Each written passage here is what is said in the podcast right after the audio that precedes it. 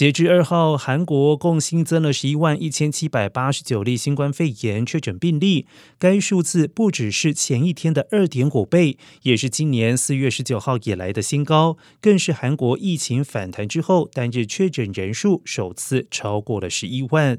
而欧米克亚型变异株 BA.5 最近一周已经成为了韩国境内的主要病毒株。